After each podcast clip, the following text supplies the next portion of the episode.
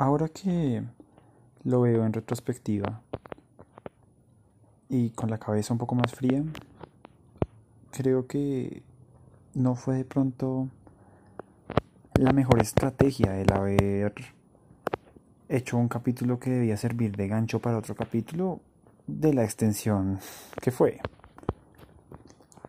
Así que si este capítulo llega a salir más corto que el anterior, creo que puede ser un poco un fracaso, pero la idea tampoco es extender por extender. Este, este tema es complicado. De hecho, al principio, eh, en el primer, primer capítulo, aclaro que la idea es trasladar mucho de esto que estoy diciendo a YouTube. Y ahora creo que eso va a tardar, tal vez si fracase, no lo sé. Es, el tema de los medios es más complicado de lo que parece, por más de que uno ni siquiera lo haga de manera ambiciosa, hasta de manera casera. Tiene su, su dificultad y siempre plantea un montón de, de cosas que la verdad me han hecho sentir bastante nervioso estos días. Pero bueno, trataremos de seguir con este intento terapéutico de solo hablar y hablar y hablar y hablar. Mm, vale. Ok, ahora ya hay que ponernos más serios. Lo que quiero hablarles hoy es de una película que, como aclaré la vez pasada, encontré gracias a una youtuber y una noche se lo dije, al carajo, voy a verlas y sí, y ya, y voy a verla y me llevé una muy grata sorpresa y creo que se volvió de mis películas favoritas de manera instantánea, ya la he visto otra vez también, pues para verla con un poco más de detalle y, y realmente creo que vale mucho la pena. Y creo que tan, o sea, creo que vale tanto la pena que que precisamente elegí postergar también lo, todo aquello de lo que dije que iba a hablar para poder comenzar a hablar de inmediato al respecto de esta película, teniéndola fresca en la cabeza. Entonces, esperando no tener más preámbulos, esto es lo que pienso de One Cut of the Dead. Claramente, de nuevo esperando tener más preámbulos, preámbulo más. Eh, esto ya contendrá spoilers de la trama de la película, mientras que el anterior video solo el anterior video. Yo sigo pensando en lógica de youtuber y no lo soy, pero Mientras que el anterior episodio de este podcast tenía como propósito nada más generar la atracción para que vieran la película. Si no la han visto hasta el momento, pues vayan y veanla y gocen de una gran experiencia. Y de, paso también escuchen el episodio anterior, que tiene algunas advertencias previas, por así decirlo. Y luego vuelvan a este y, y pues nada, aquí entonces ahora sí va One Card of the Dead. Para estar un poco al día, la película básicamente trata sobre un grupo de personas que está realizando una película de zombies para un canal de televisión que comenzará a producir cosas de zombies. Mm, de por sí esta película que están haciendo ellos ya tiene algo metacinematográfico, por así decirlo, y es como realmente están haciendo una película de zombies, pero al terminar de rodar una escena, el director hace una suerte de artilugio para que haya un apocalipsis zombie real y el camarógrafo nunca para de rodar lo que está pasando. Entonces son un grupo de personas que van a hacer una película de zombies y por fuera de esa película de zombies se encuentran con un apocalipsis, un apocalipsis zombie real. Y todo eso sigue pasando dentro de otra película que es un poco la gracia. Eh, todo lo que vemos durante la primera media hora, esa especie de apocalipsis zombie, por así decirlo, dentro de la película, dentro del set, pues viene a ser otra película, o bueno, otra producción más bien, que, que pues fue, pues fue, es, es, la trama central de la película. La siguiente hora nos explica cómo, todo lo que, cómo fue la preparación realmente para filmar todo lo que vimos en, en la primera media hora, dividiéndose la siguiente hora de película en dos partes en dos medias horas realmente y es una en la cual se explica cómo se reunió el equipo, cómo se fueron ensayando las primeras escenas, cuál era un poco el plan original, la relación del protagonista, que es el director de la película, con su hija y con su esposa. Y se comienzan a hacer ciertos guiños a lo que ya vimos en la, en la, anterior, en la anterior media hora, para finalmente culminar con una última media hora en la cual se da el rodaje de esta película, de esta media hora que vimos inicialmente, pero tiene como, es, precisamente como ir una capa más afuera en este plano metacinematográfico, porque antes estábamos en una película dentro de una película, ahora estamos viendo cómo se filmó la película dentro de la película.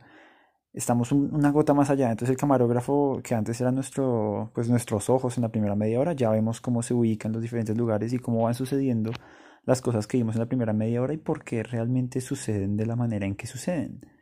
Y ahí está un poco la gracia del asunto, en que realmente todo lo que uno ve detrás de eso es algo impresionante.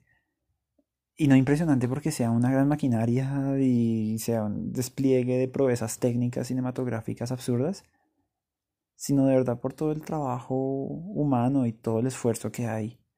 Y es algo bonito de ver y es algo cómico, porque, pues siendo honestos, quien ve la primera media hora de película realmente se cuestiona yo qué estoy viendo. Porque terminé aquí viendo algo tan irreal y hasta estúpido sobre japoneses huyendo de zombies. Y, y pues primero es, siento yo que es precisamente este pedazo de la película el que dialoga con el cine de zombies y dice que pone en evidencia varias de sus falencias, como puede ser un poco estúpido a veces ese tipo de cine. Y también incluso, pues al verse tan austera la filmación en un, en un solo plano, One Cut of the Dead, eh, también pone en evidencia varios aspectos que quiere retratar la película sobre este cine clase B, este cine austero y hecho casi que con los dientes de personas que quieren filmar una película como sea y, y tratan de la manera que puedan de meter sus ideas, sus muy, muy rústicos efectos especiales, etc. Y, y, bueno, entonces de alguna manera es interesante cómo la película se pone en ese formato al principio, como para mostrarnos una película, sí, como para mostrarnos cómo se hace una película mal hecha, por así decirlo, la película realmente pues está mal hecha, nos, nos presentan lo que hicieron de primerazo sin, sin dar ningún tipo de introducción, por eso es una película que en algún punto puede ser complicada de ver porque a veces es difícil llegar a, más allá de la primera media hora, sino de verdad preguntándose cómo es que estoy viendo una película de zombies y aparte tan mal hecha. Es, es interesante en ese aspecto. Entonces, estamos ante una película mal hecha, estúpida e ilógica que realmente en un principio suele apartar al público que esté buscando algo genial, incluso a veces al público que esté buscando algo no tan genial. Realmente es que uno diría, si quiero ver algo de zombies que valgan la pena, hay muchas producciones marca Hollywood que están a una altura técnica mucho mejor que esto. Mm, por eso es que realmente la película es interesante irla descubriendo. No es fácil al principio, pero realmente uno nunca se pierde. El ritmo siempre es frenético, siempre está sucediendo algo. Y es que la magia entra sobre todo en la siguiente, en la última hora de película, es decir, después de esa primera media hora donde nos presentan una película dentro de una película dentro de una película, en la que todo realmente está mal hecho. Y es que, pues sí, ahí en esa, en esa siguiente hora comenzamos a entender, bueno, cómo fue que nació el proyecto, cómo al director le pidieron que hiciera esto, y bueno, conocemos a los personajes y vamos a partir de pequeñeces, realmente de pequeños guiños solamente, vamos conociendo las motivaciones de algunos, aunque realmente no es una película que es cuyo fuerte sean los personajes, salvo el del director y el de su hija. Y bueno, y quizás un poco, no, realmente los otros no son tan, tan elevados. Hay unos que son una gotica más importantes, pero, pero no, pero comenzamos a, comienzan a sentar las bases de, ciertas inquietudes en los personajes. Está el hombre que eh, anda ebrio todo el tiempo, está aquel que por cualquier motivo le da diarrea. Mm, está, está, está también la, la, la, esposa del director que tiene delirios de actriz, pero a veces se mete mucho en el papel y está aprendiendo defensa personal. La chica que quiere operar la cámara, pero el operador de cámara principal no la deja. Pero vemos también que él tiene dolor de espalda y uno dice, bueno, y todos estos detalles, pues bueno, chévere para contar la historia, pero, pero ¿qué? Lo bueno es que uno realmente nunca siente que sobren porque la película no ahonda mucho en ellos. Solo los muestran de pasada. Son como detalles que te hacen más creíble el mundo en ese momento, pues te hacen más creíble el mundo en el que está contada la película. Ahora, en la tercera media hora es que el guion prueba lo fuerte que es. Aunque ya de por sí me parecía bastante ingenioso. Pero, porque pues es precisamente esa película sobre una película, pero primero te muestran el producto terminado y luego cómo se hizo y desafía al espectador. Pero bueno, ya quiero centrarme un poco más en los fuertes del guion. De verdad que el fuerte es el guion. Y lo digo pensando también en la información que acabo de dejar incompleta respecto al tercer acto de la película.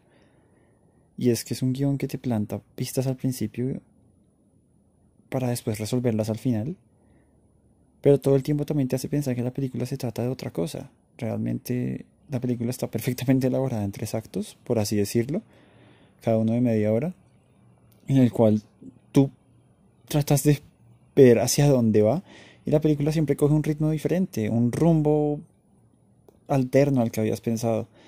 Al principio estamos ante una pésima película de zombies que quién sabe cómo va a acabar. Luego, ah, bueno, resulta que era una película. Y se nos presenta entonces cómo fue que comenzó a hacer la planificación de esta película para acabar con esta media hora donde te dicen como realmente no importa la planificación que esto tiene detrás porque muchas cosas salieron mal y es donde está buena parte de la comedia del asunto en cómo ves desde otro tipo de ángulo todo lo que pasó en la primera mitad la primera mitad no pues en la primera parte y te das cuenta de por qué salió como salió. Es, es, y las pistas que te fueron dando cobran un sentido. La película se sienta además redonda porque la primera parte es explicada por el por la, por la tercera.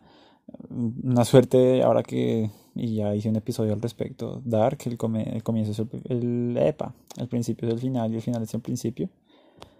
Sí, es pues no es exactamente Dark, pero es interesante como realmente conectan esas dos partes. Y pues sobre todo lo más bonito es ver la nueva perspectiva desde la que abordan todo. Mientras que antes era un caos y tú no entendías y era una mala película, ahora ves el esfuerzo inhumano que hay detrás de eso, como tienen que, el director tiene que estar corriendo de lado a lado, cómo se improvisan cosas, cómo se cambian personajes, se cambian partes del libreto, como hay actores que están en la inmunda y aún así intentan cumplir con su papel, les pasan cosas muy locas, se les caen... No, es, es absurdo realmente. Es, es, impresionante y sobre todo creo que el, el clímax de todo este, de toda esta nueva, de este nuevo enfoque que propone la, la película está sobre todo al final, pues que sí, realmente creo que es importante, aunque, bueno, mucha gente también tiene sobreestimado los finales, pero, pero es importante que una película sepa cerrar. Y creo que esta lo hace de maravilla. Y de nuevo, todo de una manera muy humilde, no es nada pretenciosa, es, una, es algo que espera que te rías, pero que también entiendas el esfuerzo y la dedicación que hay detrás de cualquier tipo de proyecto cuando uno desea hacer, eh, sí, cualquier cosa realmente.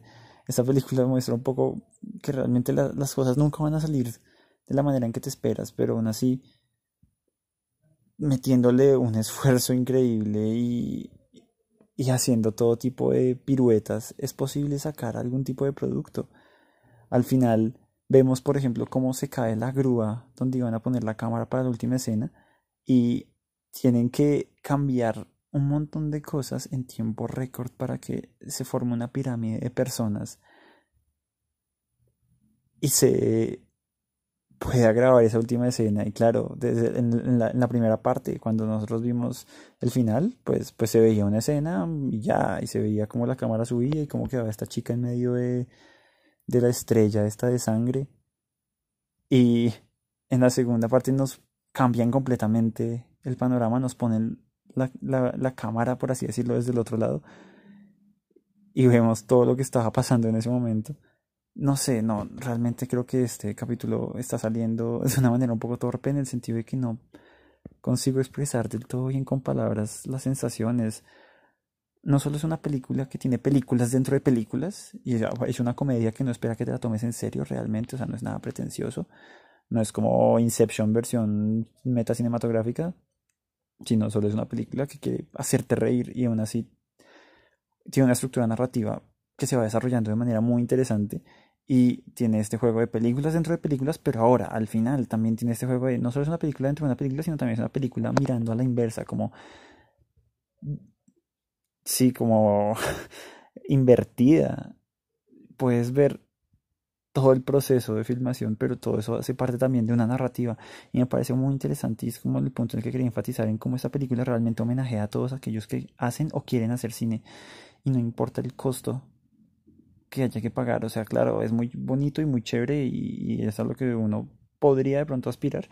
Tener, tener todos los juguetes pagos de una productora y publicidad y actores de primer nivel, casi no tener que preocuparse por nada pero, pero pues de alguna manera hay que arrancar y si uno de verdad quiere esta película es una forma de mostrar cómo, cómo se logra, si uno de verdad intenta, intenta las cosas y cómo se logra aparte con gracia, de verdad es muy difícil parar de reír.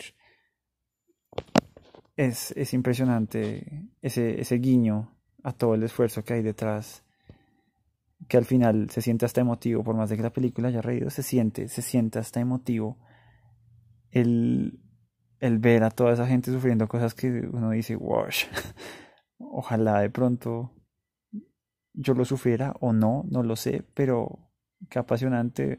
Se genera una empatía, realmente la película genera una empatía con cierto tipo de espectador, pero si eres ese tipo de espectador, te llega, te llega y es una comedia, como, como digo, de lo más absurdo en algunos puntos, hasta escatológico y, y uno no cree que pueda, que pueda hacerlo, pero efectivamente así pasa.